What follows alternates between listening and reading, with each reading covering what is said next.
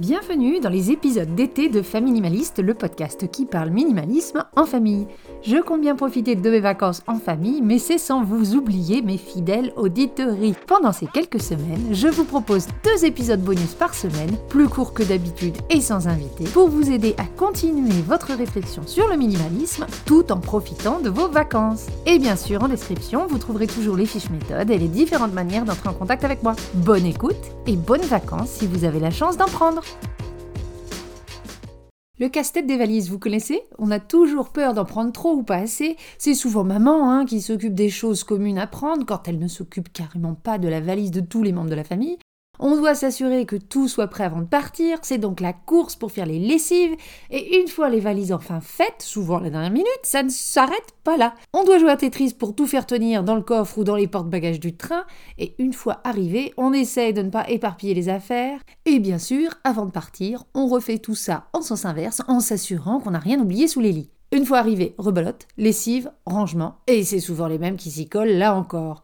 On fait le bilan de ce qu'on a oublié et on se rend compte qu'on n'a pas utilisé la moitié de ce qu'on a emporté.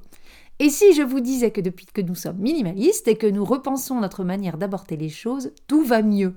Alors, on joue encore à Tetris et on oublie toujours des choses partout où on va, surtout des chaussettes, mais pour le reste, ça va quand même beaucoup mieux. Voici donc nos astuces pour être sûr de faciliter le processus et de ne pas se surcharger. Voici mon épisode bonus sur la valise minimaliste de l'été. Être minimaliste, c'est se concentrer sur l'essentiel et se débarrasser du superflu mais c'est aussi avoir confiance que s'il nous manque quelque chose, on arrivera à faire sans. Ce principe de base vous aidera à en prendre moins avec vous.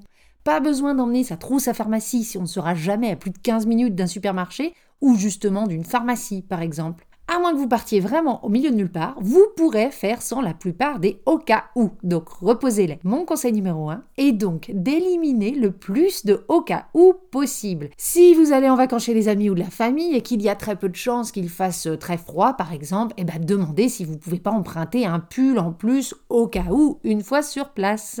Vous n'êtes pas obligé de les emmener, les au cas où. Peut-être qu'ils peuvent vous attendre à votre destination.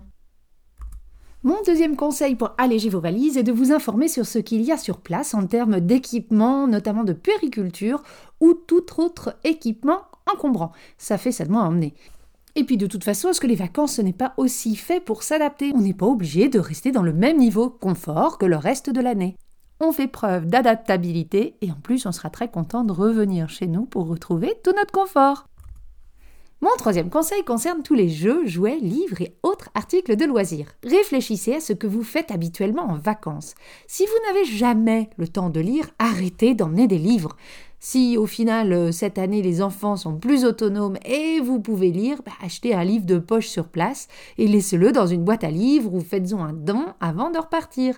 Ne vous mentez pas sur ce que vous ferez. Appliquez donc le principe minimaliste de réalisme face à vos habitudes et à vos usages.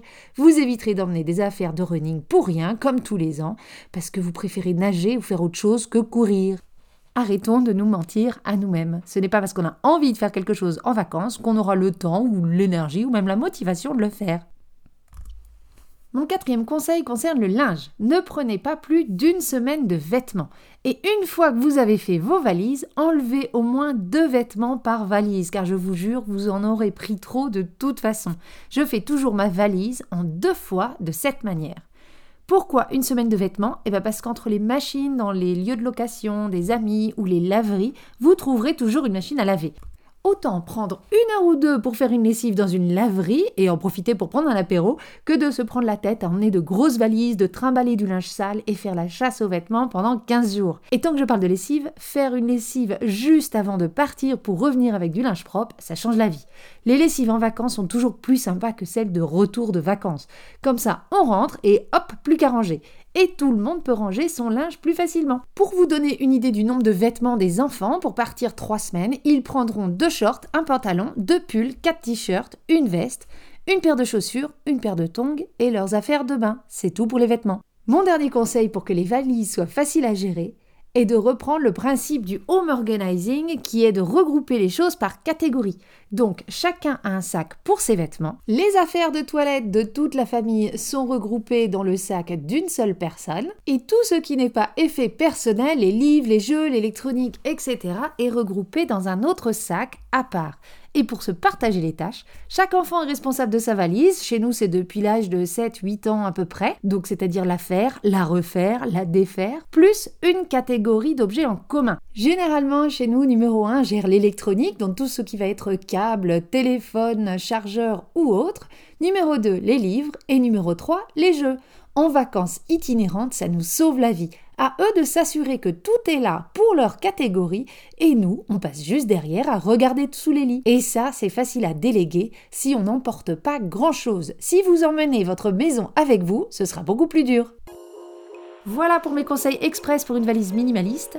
J'espère que ça vous aura été utile. À très bientôt, je vous souhaite de merveilleuses vacances. Et si le reste de l'année vous avez du mal à prendre du temps pour vous, profitez-en pour écouter le reste de mes épisodes. Il y en a plus de 30 à disposition. Alors bonne écoute à vous, et n'oubliez pas, vivre avec moins, même en vacances, c'est vivre avec mieux.